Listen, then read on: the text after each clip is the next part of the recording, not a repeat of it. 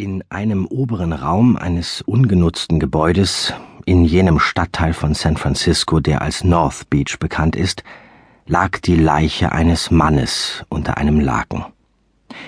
Es war gegen neun Uhr abends und der Raum wurde von einer einzigen Kerze nur schwach erleuchtet. Trotz des warmen Wetters waren die beiden Fenster, im Gegensatz zu dem Brauch, Toten viel Luft zu lassen, geschlossen und die Jalousien heruntergezogen. Das Mobiliar des Raumes bestand aus nichts weiter als drei Möbelstücken, einem Sessel, einem schmalen Lesepult, das die Kerze trug, und einem langen Küchentisch, auf dem der Leichnam des Mannes lag. All dies schien ebenso wie die Leiche erst vor kurzem hereingebracht worden zu sein, denn ein Beobachter, sofern einer dagewesen wäre, hätte gesehen, dass alles frei von Staub war, während alles andere im Raum unter recht dicken Schichten lag und Spinnweben in den Zimmerecken hing. Unter dem Laken zeichneten sich die Umrisse des Leichnams ab, sogar dessen Gesichtszüge, die eine unnatürlich scharfe Zeichnung aufwiesen, wie sie nur den Gesichtern der Toten eigen zu sein scheint, aber nur für diejenigen wirklich charakteristisch ist, die von einer Krankheit heimgesucht wurden. Von der Stille des Raumes konnte man richtigerweise schließen, dass er sich nicht auf der Vorderseite des Hauses befand, die zur Straße zeigte.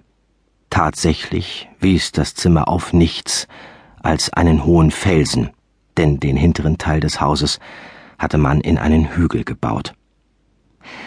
Als eine Kirchturmuhr in der Nachbarschaft mit einer Trägheit neun Uhr schlug, die eine solche Gleichgültigkeit gegenüber dem Vergehen der Zeit implizierte, dass man kaum umhin konnte zu fragen, warum sie sich die Mühe machte, überhaupt zu schlagen, wurde die einzige Tür des Raumes geöffnet, ein Mann trat ein und näherte sich der Leiche.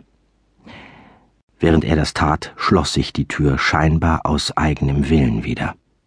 Es gab ein knirschendes Geräusch wie von einem Schlüssel, der mit einiger Anstrengung umgedreht wird, und der Riegel schnappte, als er in seine Vertiefung glitt. Draußen auf dem Gang folgte der Laut sich entfernender Schritte, und der Mann war augenscheinlich ein Gefangener. Als er den Tisch erreicht hatte, stand er einen Moment da und sah hinab auf den Leichnam. Dann zuckte er leicht mit den Schultern, ging hinüber zu einem der Fenster und zog die Jalousie hoch. Die Dunkelheit draußen schien undurchdringlich, und Staub überzog die Glasscheiben. Als er ihn fortwischte, konnte er erkennen, dass man das Fenster mit stabilen